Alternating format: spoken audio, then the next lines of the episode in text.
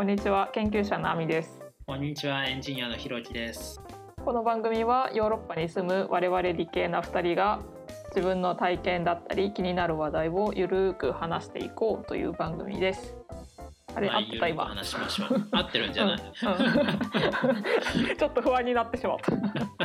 まだちょっと早いやろ。9回目やから。はい、はい。えっと今日のテーマはなんかそろそろ話題も尽きてきたんじゃないかと危惧されていたんだけどまあうん。一旦ちょっと軽めになんか IT ツールとか、えー普段使っているもの全般に対して話してみようかっていうざっくりとしたスタートです。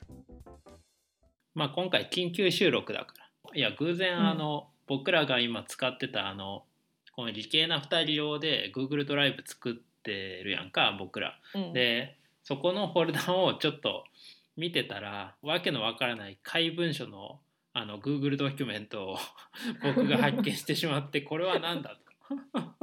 いうところで今回のテーマが決まったという。なるほど。もう初っ端からわけわかんないもんね。この Google ドキュメントをさこれ何のドキュメントだろうって思って文字が句読点もなくびっしり書いてあって 私は塗装卒論修論からずっと英語で書いていて意味がわからなかったんだようん。とかなんかよくわからない文章がバーって書いてあるんだだね。これなんだろうなって思った。らまあこれは前回収録した音源を Google の音声入力はい、に、はい、えっと、入れてみたらどうなるんだろうかっていうのを まあ一旦どんなもんかなっていうのを使ってみたっていうね。なん。か文字起こしにかけてみたら。そうそう。で結果的にはどうだったの？いやあのねパソコンの音声入出力の設定とかをちょっといじってでパソコンの内部音声をそのまま Google ドキュメントにブラウザに流せるようにしてっていうことをやっていたんだけど、うん。そもそも時間が長いからなんか持続しないというかいつの間にか 終わっているっていうので使えないなって思ったし。あそういうことか。そうそう。か全然全部は読んでないんだけれども。これでもあの句読点が出てこないのが結構辛いよねなんかパッと見結構視覚にグッとくるっていうかさ。えちなみにひろきさんはさその音声入力使ったことある？いやないんだよね。使いたいなってすげえ思ってて。最近文章を書くときブログの記事とかなんかアイディア書き出しとかそういうのをするときにその音声入力を使ってでそれの修正にこう手が手書きというか自分で手を動かしてってやると早いよっていうのをどこかで見あてそうだね。あじゃあ一応試してみるかって思ってやって試したことある。うん。結構精度良かった。印象はあるけどね。なんか自分がちゃんとその音声入力を使うぞっていう意識のもとで話して入力したら割とそれはそれでああそうだよね。多分さ機械に向かって喋ってるっていう認識のもとで話すとさ結構認識してくれるのはわかる。単純に Siri とかでもさ、うん。そうじゃん。そうそう。あの、うん。この怪文書の場合はさ2人の会話をただ流してるだけだからもちろんなんだこの日本語っていうのは出てくるけどさそりゃこうなるわなっていう感じなんだけど、まあ、あるまあ一個ネタになるなって思って肯定していた部分はある。まあ仕掛けた罠に僕はかかったっていうところか。まあでうん句読点の話はしてたけど、Google 音声入力の場合は「今日点買い物に行きました」「丸とかって言ったらあの日本語入力の場合はちゃんと句読点は打ってくれる。あそうなの。うん、便利、もちろんさ口で言ってたら違和感あるけど最終的にあのここから書き起こすっていう想定でちゃんと自分で句読点の位置とか考えながらやるんだったら、まあ、それを口でどんどん言っておけばそこは反映してくれる。あそうなんだ、へえそれは結構あの最初にやった時は面白かったね。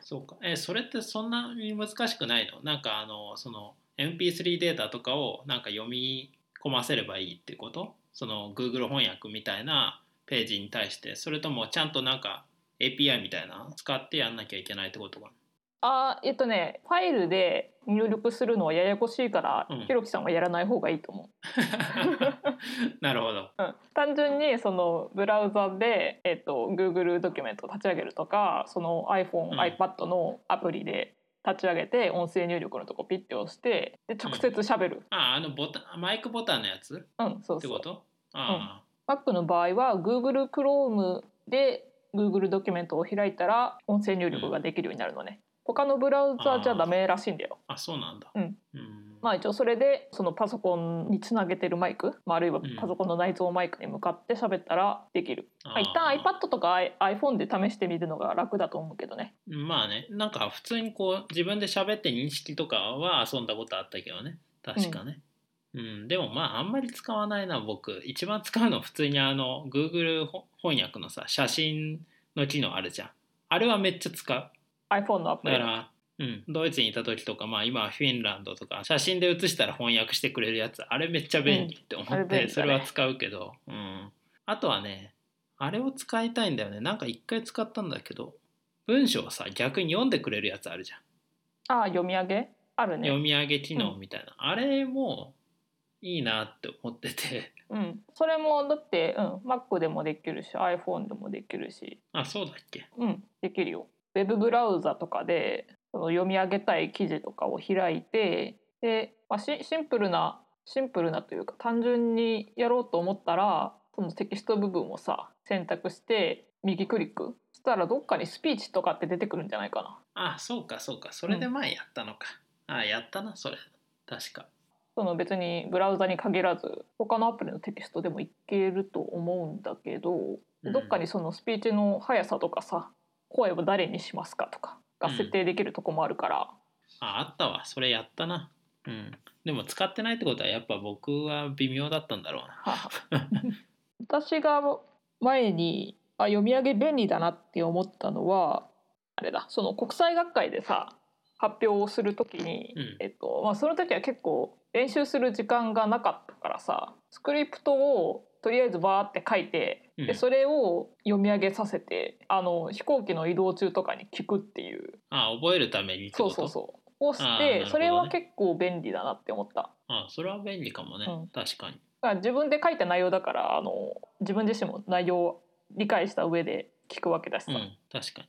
まあ両手がね開くっていうのがいいかもね。イヤホンとかさそういうのでやるとさそうそまあでもさまあ聞くよりはさ多分読んだ方が早いじゃん。ううんそうだ聞ねきたいっていうあの願望はあってあの音声で入音声での入力はすごいいいと思うんだけど音声で聞くよりはまあポッドキャストみたいなんだったらまだしも普通のじゃあニュース記事をえー、と音声で聞きたいかっていうとまあ確かにあんまり重要ないかもしれないなとは思うよね。読んだ方が早い。その誰かがさやっぱり朗読してくれた方がいいよねああ私結構音声のインプットだいぶ使っていると思うんだけどここ数年は。オーディオブックとか契約してて使ってるんだけど、うん。そのそういうところで提供されているコンテンツだとちゃんとその読み手がナチュラルに読んでくれるからさうん。割と入ってきやすいんだよ。えー、それさ逆に時間かかんないの？結構あの速度変えられるからさ。なるほどね。それで割と調整したりとかはするな。いや僕読解力ないからさ前も言ったけど。うん、言語能力多分欠如してるんだよね他の人に比べて。だからさずっと長い文章を読むのに結構大変なんだよね。そこも鍛えたいなとは思ってるんだけど。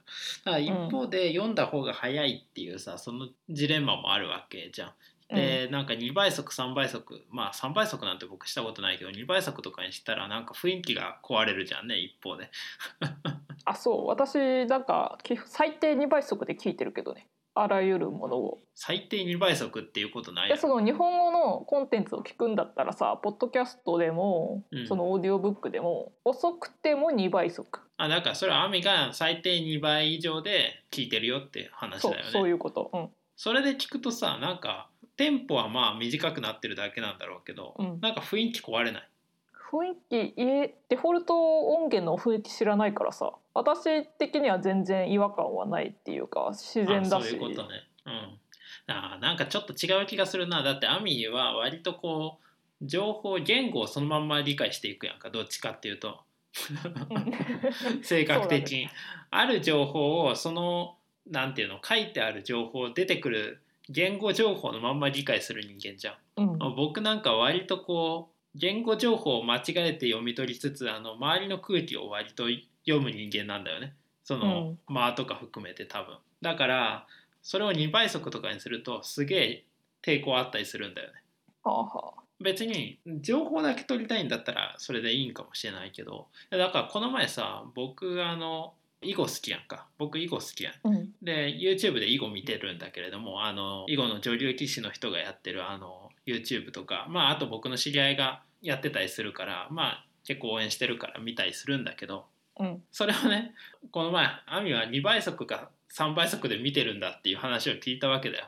うんで僕そのあの女流棋士の人がやってる YouTube のやつを一回2倍速で見てみたんだけど全然違うって思った 雰囲気が。あのえっと飛崎先生そう飛び飛び先生そう飛び先生のあのうん優しい感じの囲碁のあの雰囲気がなんかちょっと違うって思って 結局なんか2倍速で聞いてみて結局元に戻したもんね。私の中ではさあの2倍速がデフォルトだから、まあ、確かにあの再生した瞬間の2倍速にするっていうところぐらい23秒ぐらいで聞こえる喋りはゆったりしてるなっては思ってたんだけどさ。ゆったりしてるよね。うん。あのまあ初心者の方に向けてね優しく説明をしてくれてたりするわけだからね、うん。あまあそんな初心者向けでもないけどね。割とね。まあ、私は初心者だから雰囲気見て楽しんでるっていうだけだけどね。そういうことね、ううんんだからどっちがいいかは知らないけどね。まあでも確かに2倍で慣れればまあそれがデフォルトになるからね。情報を取るとかはそれでいいかもしんないよね。うん、なんか速度調整できないコンテンツに出会った時のもどかしさをすごい感じるようになった。ああなるほど。まあでもそうやってちゃんとちゃんとかは知らないけど2倍速とかで聞く練習をした方がいいかもしれないね。そういう意味ではね。うん。まああとはちゃんとね読解力を上げたいんだよねサクッと読める。別に速読とかじゃなくていいからさ。一回読めばこう理解できるさ。まあ日本語でも英語でもさ。そういう能力をつけたいね。うんうん、なんか全然 IT ツールから外れてきてる気がするけど。あ IT ツールっていうつくくりだっけ？IT ツールか、うん、僕はねあんまり IT ツールについて話すことないんだよね。まああの AirPod 割と気に入ってますよっていうぐらいかな。あとね あのルンバもどきを買って。IT なのかっていう。IT じゃないんだけどあの、まああの生活便利化もろもろ便利化ツールね。そう。いろいろね間違って140ユーロやから1万7000円ぐらいかな。ぐらいのルンバもどきを買ったらクオリティオブライフが向上したっていうことだけは言いたいよね。なるほど。うん、IT ツール僕喋ることないから。いや私はさ結構いろいろ試してみるんだよ。ツイッターとかインターネットとかでうん。見かけて、あ便利そうだなって思ったらとりあえず触ってみるとかっていうことをするんだけどさうん。ひろきさんは全然それをしないじゃん。最近まだねマシになってきてると思うけど うん。いや僕はもう新しいことを覚えたくないって言ってさ去そうだね。年去年の今頃とか Google ドキュメントとか絶対使おうとしてなかったじゃん。スライド資料を作るのに Mac のキーノートで作っていてで私に見てほしいって言うから、まあ、それでいろいろやるんだけど共有がものすっごい面倒くさくて これ Google スライドで作ってくれたらなって私はずっと思っていてね。うん。ちらっとほのめかしたりもしたんだけどうん嫌だっていうその一点張りでまあそうだよなって思って私は流してたんだけど、でもほら今 Google スライド使ってんじゃんね。うんめっちゃ使ってんじゃん。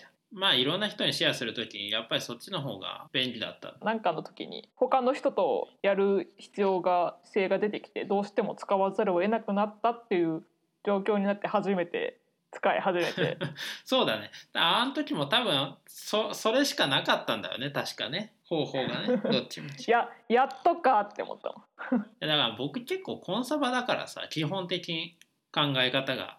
であとは何て言うのかな自分はこのじゃあその時は資料を作ってるわけじゃんか。それに集中したいわけだよ。その内容とかどうやって構成するかっていうところに僕は100%集中したいわけ。だ。うん。そこでもう使い方知ってるキーノートでやってるのにそこにじゃあ Google スライドで作ればいいじゃんってあの作ってる途中で言われても今からその Google スライドのなんか使い方とかをまあ大して変わんないんだけどちょっとさあの太線にしようと思ったらどこでさ太線にすればいいかとか探すの嫌なんだよね。うんもうそうなったらもうもう一気に僕弾くよ。だから嫌だって言った大して変わらないっていうことを全然分かってなかったよね。いやだって言わないじゃん。だから大して変わらないよメリットがこんだけあるよっていうことを言ってくれるとまあ少し考えたかもしれないけどまあでも基本的に考えないかな。いや、うん。なんか言ってもこれは通じないなって思って私は諦めたもん。うん。まあでも通じないかもしれない。僕割とこうこれだって思うとずっとそれでやる人間だからうんだからね変化のこの早い時代に僕は根本的には合ってないと思うんだよね。で 無理やりこう合わせようとしてるっていうのはあるのとあとアミはそういうの好きじゃんか。うんその新しいなんかツールとかガジェットとかも好きなわけだよね。で僕基本興味ないんだよ。そそれこそ英語はツールだと思うって前も言ってたけどまあそういうなんかツール系にあんま興味ない。ただ使えたらいいなとは思ってるよ。心のどこかで。ただプライオリティめっちゃ低いわけだよね。僕の中で。はいはいうんうんなので使いたいけれども使う気にならないっていうところだからアミとそこは補完し合っててめっちゃいい関係だと僕は思ってる。まあそれは私も思う。うん。あのエヴァーノートも教えてあげたしね私が。エバーノート便利だよね。エバーノートもかなり便利だし、Google スライドも今かなりね、他の一緒に働いてる人とかと使ってるし、うん。あと普通にあのこの Apple 製品に僕は今囲まれつつあるのは完全にアミの影響だからね。あそうなんだ。そこまで？えそうそうだよね。AirPod まで買ってしまってあね。そうなんだ。だって iPhone と Mac までは多分持ってたけど、アミが iPad でお絵描きしてたじゃん、いろいろ。してたね。で、あれ見てあ僕もお絵描きしたいなって思ったんだよ。なんでかっていうと僕なんかこれまでいろいろあの自分の考え事してる時はでっかい画用紙みたいなとかでっかいなんか大きめのノートみたいなの買ってそこに自分で手書きでこう物事を書いてうんまとめてたんだよ。まあそれこそ人生に悩んだ時にずっと書いているわけだよノートにね。うんでその時はやっぱ手書きなんだよねどう考えてもパソコンでカチャカチャこう情報はもちろんまとめていったりするわけなんだけれどもただなんか最後こう自分のなんか考えとかをまとめたりこうざっくり全体概要を考えたいなとかさあと3年後どうしていきたいかなとかもそうだしなんだ企画みたいなビジネス企画みたいなのをちょっと考える時もそうだしうん全体の大雑把を考える時はやっぱ僕毎回手書きじゃないとできなくってうん。まあそれはわかる。アナログの方がいいよ。いいとそうそう手書きでこう亜美がお絵描きしてるのを見てこれやって思ったんや、なるほどね。うん、まあちょっとちっちゃいけどねまあデジタル化できるしただ入力をそのアナログでできるっていうのはいいね。いやいいよ。だから結局 iPad 買ってここが一つもともと購入する前気になってたことだけど本当に紙とペンじゃなきゃ自分の中でそういうさなんかアイデアチックなことは生まれないのかなって思ってたんだよ正直ちょっと。ただ iPad 買って iPad でこうお絵描きしたりさして考え事してる時って別に紙とペンと同じようなアイデア出てくる。だから書くことの方が大事なんだっていうことが分かった。はいはい。そ。こがアナログなんかデジタルなんかあんま関係ないんだろう。なうん、なんかの本で読んだのは物事を抽象化したりそのアイデアを書き出したり抽象度が高いレベルのことをするのはアナログが良くてなんかやる時の最初の段階のさアイデア出しとかなんかを俯瞰で考えた時のこととか図解してみたいとか、うん。そういうのは手を動かしてアナログで書いた方が良くていやまさにそうだよ、ね、それを具体化していくのはデジタルがいいだったかな確か。具体化していく時にデジタルだとそれをその最終的に整理とかさうん。検索とかしやすくなるし、っあていうのをどっかの本で読んだ気がする。まあそれもオーディオブックで聞いたんだけど。あうん。うんうん確かにね。それはあるよね。だからなんか文字でさバーってこうエヴァーノートにさ項目書いていってもさなんか全体像見えづらいしさまあ絵も描けるけどさうん。なんか今一つかなっていうのはあるよね。確かに。まああと数式とかさ書く時とかはさまああそうだね。人生設計には使わないけど なんかあの昔自動車メーカーで働いてた時こういうシステム作りたいって企画したやつとかね僕画用紙にこううん。書いてね資料作ってたからね。なんかそういうのはもうやっぱデジタルだと結構難しいかなっていうのはあったりするよね。まあだから iPad で手書きで書けるのすげえいいと思ったよね。めっちゃ高かった。めっちゃ買うのめっちゃた,、ためらったけど買ってしまったもんね。まあそそれにペペイするだけの 満足度は得られてるんじゃない？まあね。まあそうだよね。まあどれだけ使いこなしてるかどうかは知らないけど。いやいやいやいや。えだいぶ使いこなしてるよ。うん。だいぶ有効活用してるからね。Mac と iPad が横にあって。でさ割とやっぱりどっちかで検索してどっちかでなんか資料作るっていうのは楽だよね。2つあると、うんうんそうだね。あのまあディスプレイ2個目みたいな感じになってるだけだけど。サイドカーでデュアルディスプレイみたいなのもできるしね普通は。普通はね普通はできるんだけど僕のできないんだよ。Mac がまあ、古すぎて、それは残念だよ。うん。まあいやその IT ツールに戻っちゃうんだけどうん。最初にエヴァーノートを教えたじゃん。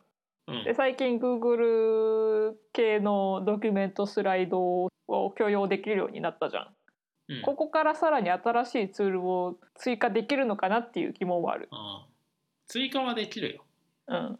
だいぶそのね許容度下がってきてるんじゃないかなっていう のはあるけどだからそのさこの理系な2人のコンテンツシェアするのに最初 Google ドキュメント使ってたけどさうん Notion っていうまた別のなんだろうメモメモアプリじゃないけど、まあ、エバーノートみたいな感じの Notion っていうサービスがあるのね。うんでそれを使って最近整理し始めていてそれをあのひろきさんに共有してるんだけど本当はさ共同編集者として共有したいんだよ。うんあそうなのいやそその方がいいじゃん。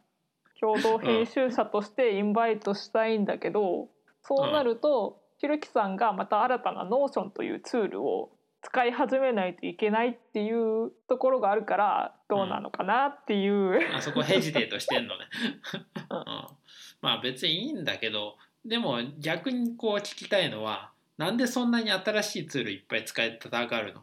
例えばじゃあ会議は Zoom 使ってます。メモは Evernote 使ってます。で資料は Google ドキュメント使ってますとするじゃんか、うん。資料共有とかね、うん。じゃあそれに対してなんか新しい機能であればまだしもえーっと資料共有に対して、まあ、ノうん。ーノーションっていうんだっけ？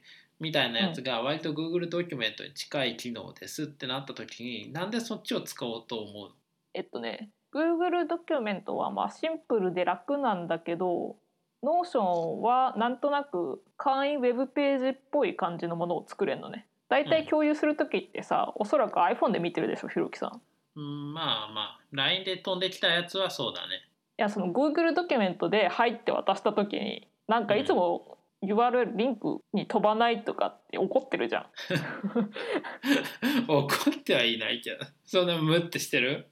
ちょっとそれは持ったけどさ。うん。まあどうもその iPhone 上で Google ドキュメントを開いてどっかに飛んだりする時に使い勝手がよくなさそうだなって思ったんだよ私は。ああなるほどね。まあ確かに良くない時はあるかもしれない。で共有した時にひろきさんがどうやったら情報にアクセスしやすいかとかその操作性とか分かりやすさを考えた時にあ Notion で書いて共有した方がいいかなって私は思ったんだよ。めっちゃ考えてんな。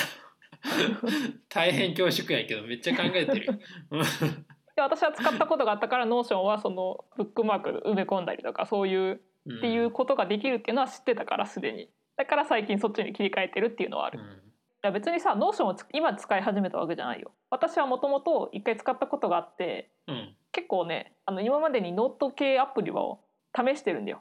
こっちがいいなあっちがいいなとかこの機能が足りない、あ欲しいからこれにしようとかっていう変遷はしていて。なるほどね。うん。でもともうん。とその私が本来新しいのを使ってみようって思う時は単純にあこれ便利そうだなとか今まで使っていたツールにない機能だなとか今このツール使ってるけどここが微妙だなとかっていうところを絶対100点満点のツールなんてなかなか出会えないじゃん。うんそらねもちろんだからそういう時にあの他のツールないかなって割と探して、で良さそうなのがあったら試してみるっていうことは結構するかな。うんまあ時間があればだけど。まあ言いたいことは分かったけどやっぱ僕とは全然違うなっていうところかな、うん。まあそもそも僕なんていうのかな。まあ今データエンジニアなんてなんか偉そうなことやってるけれどももともと別にパソコンが好きでもなかったし情報が好きでもなかったしうん。根本は別にそこに興味がない人間だからただアミがこっちの方がいいよとか言ってこう機能を説明したりしてあの僕が分かるとは確かにこっちの方がいいなって思って移動したりする、うん。でも移動したりするのはアウトプットが変わるっていうのがもう明らかに分かってるから、はいはい。そっちに移動してるっていう感じかな、だからこの前も、えー、と Google ドキュメントでやらないとかなりシェアに困りそうな状況だったからそれでやったっていうだけだから、いやだろうなと思ったよ。こんなに強制的な状況になってやっと変わったって私は外から見てて思った。でもねほとんどの人間が多分そうなんだよ。あのみんなね感性で生きてるから別に僕だけじゃないと思あ人間は変化を嫌うもの。うそうそう。これもなんか最近読んだ本に書いてたと思うけど。あれだ。第5のポジティブチェンジだったかな。いやそれあ僕も言ったやろ。言ってなかったっけ、わかんそうそうだよね。だからさ、うんなかなか難しいよね。そこら辺は。すぐコロって変えるのは難しい、うん。まあ私は、まあ確かにそもそもパソコン系好きだしっていうところはある、うん。まあ、あとね好きな言葉は効率化だか 効率化好きな。ら 効率化好きだよ。ああいいいね。だからな何かしらをうまいことやるっていうとこは好きだからちょこちょこ最適化していって多分ね僕あの努力と根性的な人間なだから基本的には。効率化には憧れつつ結局あのそこを諦めて努力と根性で押し通す人間だから。うん。ツールが変わったことでなんか少し得る原因よりも今のところで10%頑張ってアウトプットが一緒になるんだったらそっちでいいかなって思っちゃう人間なんだよね。私はあの基本面倒くさがり屋だからさ大元をたどればうん。いかに楽するかっていうところは考えるんだよ。うん。だからここの部分は自動化したいんだけどなっていうところがあればあそれは探すしただあの自分で頑張って開発して解決しようまではいかないかな。そこまでのコストを取るんだったらまあ多少は我慢するかっていうことだけど。だからね。そうそう。こんな便利な世の中なんだから世界のどっかしらには何かしらいいものが転がってるでしょ。ググれば何かしらあるでしょっていう想定はしている気がする。うんで既存のものの組み合わせで要求を最大限満たせる満たせるっていうか自分の満足度を 最適化できるようにするっていうような方針かな私は。うん、多分ねアミの方がエンジニアに向いてると思うよ。まあ研究者でもまあそれは適応性に合致してると思うんだけど、うんあんまりね僕突き詰めないんだよね。いや突き詰めないって言ったらまたちょっと誤解を生みそうな気がするけどなんだろうな。僕興味あることはずっと考えてるんだけどそれこそ僕はモータースポーツのをどうしたらいいかなっていうのをすごい考えてるわけだよ。ただの一エンジニアなのに。だからモータースポーツが僕は衰退すると思ってるからね。この衰退させたくないわけだよ。衰退しちゃうと僕が働ける場所がなくなっちゃうからね。だからずっとそれを考えてるわけだよ。な僕はじゃあモータースポーツなんとかしてやるって思うわけだ。結構あの妄想のバカな人間なんだけれどもずっと考えてる。で、うん。それ以外のことあんま考えたくないんだって だからある意味最適化してるんだよそれで。だからなんか何かしらで解決できるところはそれがいいなって思ってる。お金じゃなくてもいい。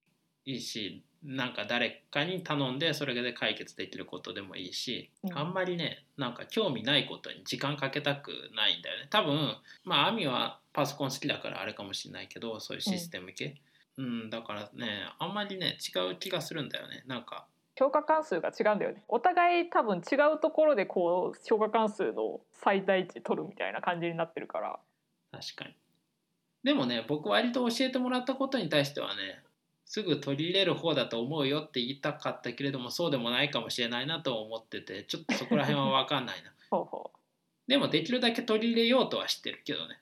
まあものものによるんだろうね。だってさ僕あの囲碁のさアプリとかさだまあ誰に教えてもらうかにもよるかもしれないけどあの去年ドイツの囲碁大会に行っててさ行く前とかにさちょっとプロの先生と話してて、この囲碁アプリいいんだよって言われたら僕その日にはダウンロードしてさあの使うようになったもんね。じゃあ私はあれだなまだ信頼度が足りないってことだな。信頼度が信頼度が足りないんかもしれないまあ自分の中にどういう欲求があるのかっていうか何をしたいのかっていう要求がわからないことには提案もしにくいけどそういう要求がそもそもないのか。ないんだよね多分。ネット上になかったから興味なかった。だから Facebook とか全く興味なかったもんね、あそれそれは関係あるのか。いやだからさネット上とかさツール使って何かやりたいことがないとやらないよね。うん。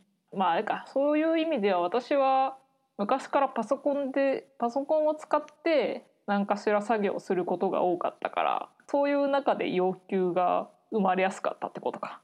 うん。だからちゃんとそのパソコンのその実用的な機能面を使い始めたのは中学生以降じゃないかなって思うけどね。うん早いな。ああの生徒会とかやってたからそれで文章作ったり、プレゼン資料作ったりとかはしてて。うん。とあと動画編集も中学生の時に初めてやった。それはすごい。いやなんかね私今考えるとすごい謎なんだけど、まあ、そもそもその生徒会の顧問の先生が動画編集できていろんなの行事とか生徒会のみんなで遊びに行った時の動画をまとめて DVD に焼いてくれるっていうことをしてたんだよ。ほでその先生が、えっと、離任してしまうっていうことになってみんなでビデオレターとか撮りたいねってなったんだよ。うはいはい私はその段階で編集はやったことなかったんだけど多分できると思うって言ってさ、うんいやなんか、そもそもビデオ編集できるソフトを把握ちゃんと把握していたわけではなかったんだけどあ多分できるって言ってうんで家にあるパソコンを家にあるパソコンのメニューを調べたらムービーメーカーっていうのが入ってたからああーこれでできるなって後から確認したんだけど、やつそうそう。なんであれできるって言ったんだろうっていうのはすごい 未だに謎。なるほどまあままあまあでも大事だからそういうできると思う。あ うん。それで中学生の頃か。らちょこちょこビデオ編集して高校の時は部活でがっつりやってたしね。っていう、いやでも僕はねだいぶねこう IT リテラシーが高まりつつあるわけだよ、うん。 Slack も使ってるし。そうだよ。いやもうこのあれだよね。こっからここ2年ぐらいで僕はだいぶいろいろ変わってるわけだよね SNS も書くようになったし。私だいぶ貢献してるよこのひろきさんの IT リテラシー向上キャンペーンに。ちょありがたやっとね、うん、まあまあじゃあこんなもんにしておく。そうやな。まあまあ結局まあ私はパソコンが好き。ひろきさんはそうでもなかったっていうところが大きい 差異なのかな。まあねまあそうかもしれないねまあ2人でなんか共有するっていう必要性が生じた時にデジタルの方が共有はしやすいから、ね、それでどんどん植え付けていってるっていうのはあるかもしれない。洗脳されてる。僕割とねなんかアミニに割とコントロールされてる気がするんだけど、あそうなの？うん、なんか意外とアミの思惑通りにいってる気がするなっていうところはちょこちょこある。別に IT 化に関してだけじゃなくて うんなんとなく。私は何かしらこう操作してうまいことやるのが好きだからさっきも言ったけど。うん具体的にはなんかねつかめないんだけど、うん、なんか コントロールされてんじゃねって思う時はな時々ある。まあいい。や正義屋さんだから私は。確かに。っていうところで、まあ、一旦この辺で締めておきましょはい、う。はいさよなら。さようなら。